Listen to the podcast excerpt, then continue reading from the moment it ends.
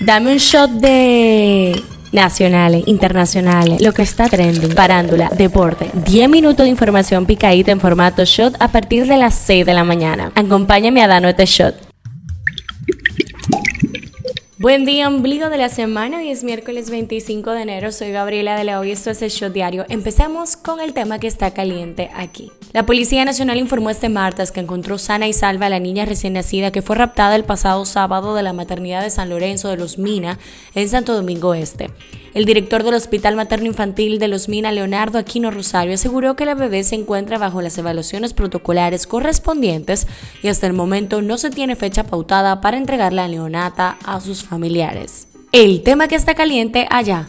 Un abogado del ex vicepresidente de Estados Unidos, Mike Pence, encontró la semana pasada una docena de documentos marcados como clasificados en la residencia de este, en Indiana, y se los ha entregado al FBI, según ha publicado este martes CNN. Esto es lo que está trending. Los dominicanos no necesitaban visa guatemalteca desde el 1 de marzo del 2017 como parte de una alianza entre el gobierno de Guatemala y República Dominicana. Sin embargo, el gobierno guatemalteco informó este martes que a partir de la segunda semana de febrero será requerida una visa para ingresar a ese país centroamericano debido al alto flujo de migrantes dominicanos de camino hacia Estados Unidos. En las efemérides.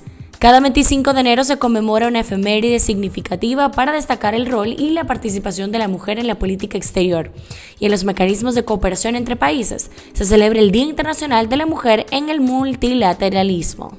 Politiqueando en Chin. Durante su alocución en la séptima cumbre de jefes de Estado y de Gobierno de la Comunidad de Estados Latinoamericanos y Caribeños, el presidente Luis Abinader abogó este martes por la paz mundial debido al conflicto bélico existente y condenó los actos violentos ocurridos en Brasil tras ser electo Lula da Silva.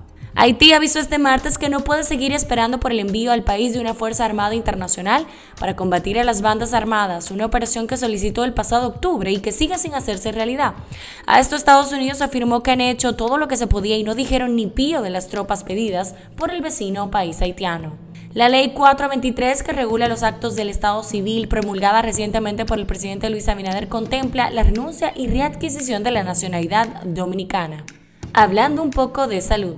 El profesor Cristian González, académico del Departamento de Biología de la Facultad de Ciencias de la Universidad de Chile, analiza los detalles de un nuevo estudio sobre la posibilidad de revertir el envejecimiento en ratones viejos y qué posibilidades existen de que este descubrimiento pueda aplicarse en humanos. Un shot deportivo.